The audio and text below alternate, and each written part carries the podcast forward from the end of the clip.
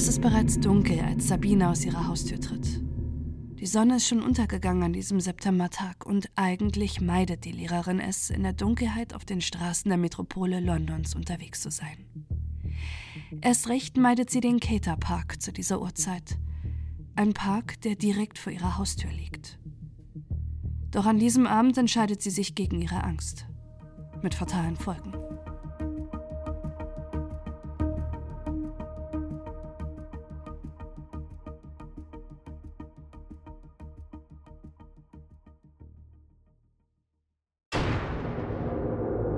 Die Abkürzung. Sabina hat es eilig. Es ist Freitag, die Arbeitswoche liegt hinter ihr und die 28-Jährige hat ein Date. Sabina lebt im Süden von London. Sie liebt das Leben in der Großstadt. Ein kompletter Kontrast zu der kleinen Gemeinde in der Grafschaft Bedfordshire, wo sie zusammen mit ihrer Schwester in einer liebevollen Familie aufgewachsen ist. Sabina ist Grundschullehrerin Sie liebt die Arbeit mit Kindern, hat gerade eine erste Klasse übernommen und ihr Kollegium schätzt die 28-Jährige als engagierte, immer fröhliche junge Lehrerin. Sabina träumt auch davon, mehr von der Welt zu sehen. Irgendwann will sie den Schritt wagen und ins Ausland gehen, am liebsten nach Dubai, wo sie als Englischlehrerin arbeiten will. Doch im September 2021 will sie erstmal ihr Leben in London genießen. Am Abend des 17. September ist sie für ein Date verabredet. Sie hat den Mann schon mehrmals getroffen und sie haben sich in der Bar The Depot ganz in der Nähe von Sabinas Wohnung verabredet. Es sind nicht mal zehn Minuten, die die 28-Jährige zur Bar gehen muss. Sie wohnt direkt am Caterpark und The Depot liegt auf der anderen Seite des Parks. Auch wenn der Park belebt ist, meidet Sabina eigentlich den Weg dadurch, Normalerweise geht sie lieber etwas länger und geht an der Hauptstraße lang. Doch an diesem Abend hat es Sabina eilig. Sie verlässt erst um 20.30 Uhr ihre Wohnung, die Zeit, zu der sie eigentlich verabredet ist. Deshalb entschließt sich Sabina, den kürzeren Weg zu nehmen. Sie will sich beeilen, weshalb sie die Abkürzung nimmt. Den Weg durch den dunklen Caterpark. Sabinas Date wartet in der Bar. Die Zeit verstreicht, doch von der 28-Jährigen ist weit und breit nicht zu sehen. Er versucht sie anzurufen und schreibt ihr Nachrichten, aber Sabina meldet sich nicht. Er geht davon aus, dass sie ihn versetzt hat. Nachdem er eine Weile gewartet hat, verlässt er die Bar. Währenddessen fiebern ihre Freundinnen, wie das Date wohl läuft. Sabina hat sich den ganzen Abend nicht gemeldet. Sie gehen davon aus, dass das Date so gut läuft, dass Sabina die Zeit vergessen hat oder die beiden die Nacht miteinander verbracht haben. Was sich wirklich dahinter verbirgt, dass sich Sabina bei keinem meldet, kann niemand erahnen.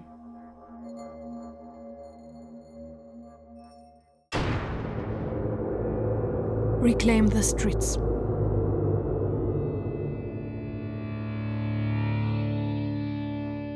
Es ist der Nachmittag des 18. September 2021, als ein Hundehalter mit seinem Hund im Caterpark unterwegs ist, als dieser plötzlich an einem Gebüsch anschlägt. Als sich der Mann nähert, sieht er, dass dort eine junge Frau liegt. Er versucht sie anzusprechen, doch sie reagiert nicht. Es ist Sabina Nessa, die den nur achtminütigen Weg von ihrem Zuhause zur Bar durch den Caterpark nicht überlebt hat. Als ihrem Freundeskreis und ihre Familie die schreckliche Nachricht überbracht wird, bricht für sie eine Welt zusammen. Ihre geliebte Schwester, Tochter und Freundin wurde brutal aus dem Leben gerissen. Sie wird nie wieder ihre Freundinnen zum Lachen bringen, nie wieder freudestrahlend ihre Schulklasse unterrichten und nie ihre Träume und Ziele erfüllen können. Die Londoner Öffentlichkeit hingegen kriegt nach dem Fund von Sabina Nessa zuerst nichts mit. Der Londoner Tageszeitung Metro ist die schreckliche Tat nur eine kurze Meldung wert. Und das, obwohl der Täter noch immer auf freiem Fuß ist, Frauen und potenzielle Opfer gewarnt werden müssten und die Medien erst ein halbes Jahr vorher gezeigt haben, welches Interesse solch ein Fall bekommen kann. Als am 3. März Sarah Everett verschwindet, kennt innerhalb kürzester Zeit jeder in London das Gesicht der jungen Frau und rund um die Uhr werden die neuesten Ermittlungen in der Presse geteilt. Doch beim Tod von Sabina Nessa bleiben die Medien plötzlich still.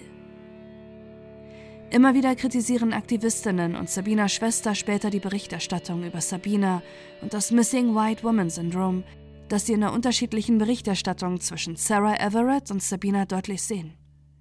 Während das Verschwinden und der Tod von Sarah ständig in den Medien präsent war, scheint der Mord an Sabina, einer Woman of Color aus einer muslimischen Familie, wenig mediale Beachtung zu finden. Dafür formiert sich auf Social Media Protest. Der Hashtag Reclaim the Streets trendet und das Schicksal von Sabina weckt bei vielen Londonerinnen Erinnerung. Erinnerung daran, dass sie erst ein halbes Jahr vorher um Sarah Everett getrauert haben. Erinnerungen an eigene Erfahrungen, durch die sie sich auf den Straßen nicht sicher fühlen.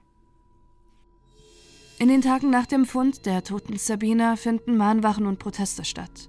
Viele legen Blumen und Kerzen im Caterpark nieder. Und auch Kate Middleton spricht auf Twitter Sabinas Hinterbliebenen ihr Mitgefühl aus. Sie schreibt, ich bin erschüttert von dem Verlust einer weiteren unschuldigen jungen Frau auf unseren Straßen.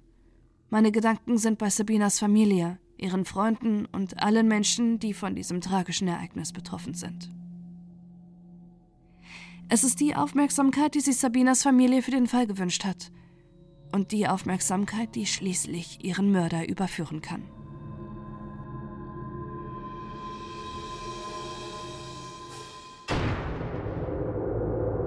Die Ermittlung.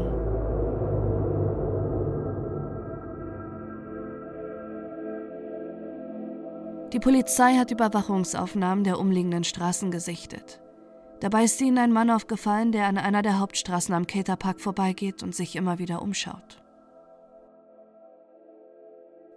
Wenige Tage nach dem Mord an der 28-Jährigen veröffentlicht die Polizei die Aufnahmen, die zur Identifizierung des Mannes führen sollen. Mit Erfolg. Innerhalb kürzester Zeit melden sich zahlreiche Menschen, die den Mann zu kennen scheinen. Ein 36-jähriger Pizzalieferant und Tankstellenmitarbeiter. Doch dieser wohnt in Eastbourne, mehr als zwei Stunden von London entfernt. Ist das wirklich der Mann, den Sie suchen? Anhand zahlreicher Überwachungsaufnahmen kann die Polizei die Schritte des 36-Jährigen verfolgen. Und sie sehen, dass Koji Silamaj mit einer Mission nach London gekommen ist. Er will töten.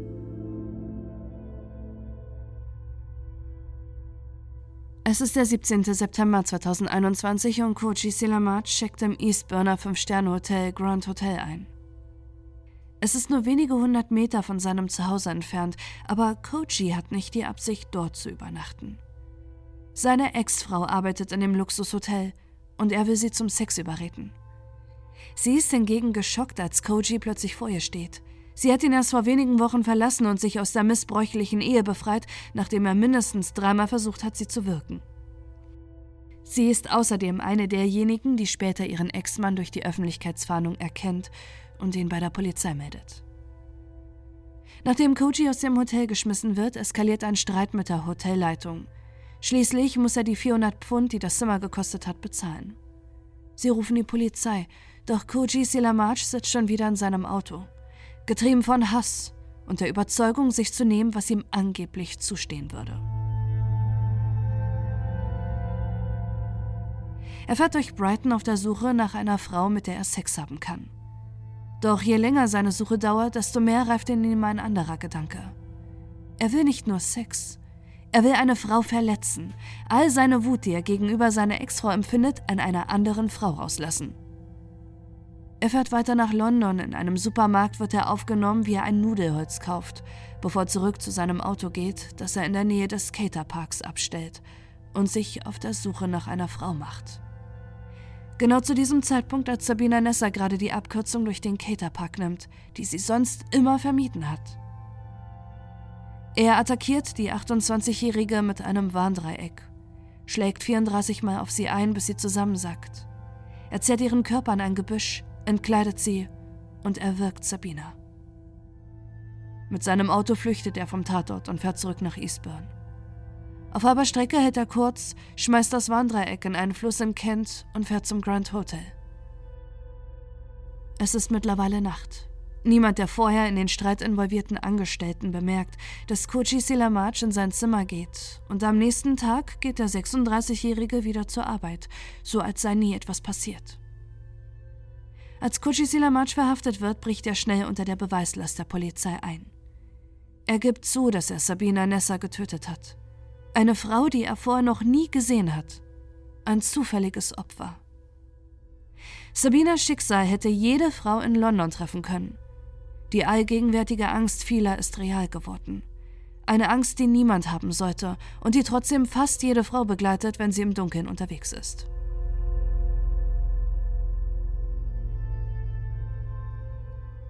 Koji Silamaj wird wegen Mordes angeklagt. Er gibt zwar zu, dass er Sabina getötet hat, doch es sei Totschlag gewesen, weshalb er sich des Mordes für nicht schuldig bekennt.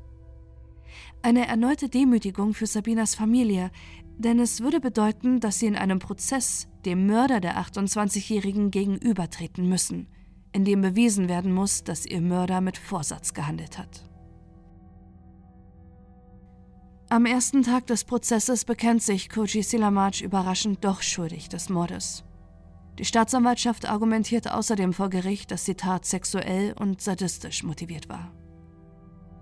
Auch wenn es bei der Obduktion keine Hinweise auf eine Vergewaltigung gibt, sieht die Staatsanwaltschaft es als erwiesen an, dass die Umstände, wie Sabinas Körper gefunden wurde, und das Verhalten des Angeklagten vor dem Mord seine sexuelle Motivation belegen. Außerdem sei der Mord vorsätzlich gewesen. Nicht vorsätzlich gegen Sabina als Person, sondern weil er es gezielt auf eine Frau abgesehen hat, die allein durch die Straßen von London ging.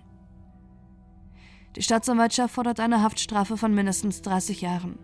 Und abschließend fügt die Staatsanwältin hinzu, die Grausamkeit dieses Angriffs, bei dem es um den nächtlichen Angriff auf eine einzelne Frau ging, ist erschütternd unter dem Umstand des tragischen Mordes an Sarah Everett nur sechs Monate zuvor, der die anhaltende öffentliche Besorgnis über die Sicherheit von Frauen geweckt und verschärft hat. Das ist ein erschwerender Aspekt. Koji Silamaj wird zu mindestens 36 Jahren Haft verurteilt. Frühestens 2057, mit Ende 70, könnte er auf Bewährung wieder freikommen. Nur ein schwacher Trost für Sabinas Familie und Angehörigen.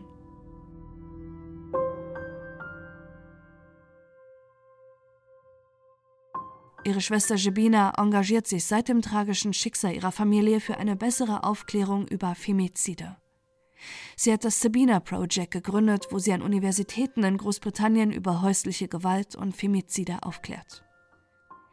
Für ihren Aktivismus hat die BBC Jebina 2022 zu einer der 100 einflussreichsten Frauen gekürt. Doch all der Zuspruch, den sie erfährt, bringt ihr ihre Schwester nicht zurück und minimiert nicht den Schmerz, den sie tagtäglich durchleben muss, wie sie selbst betont. Wir haben eine wunderbare, fürsorgliche und wunderschöne Schwester verloren, die diese Welt viel zu früh verlassen hat. Wir sind als Familie zerbrochen und es vergeht kein Tag, an dem wir nicht an sie denken. Es gibt keine Worte, die den Schmerz beschreiben können, den wir durchmachen. Die Tatsache, dass wir nie erfahren werden, warum unsere Schwester sterben musste, bricht uns das Herz. Keine Familie sollte jemals durchmachen, was wir durchmachen müssen. Und auch wenn die Tage vergehen, wird es nicht einfacher. Nichts kann beschreiben, wie wir uns fühlen. Es ist wie ein böser Traum, in dem man feststeckt und nicht rauskommt. Unsere Welt ist für immer zerstört.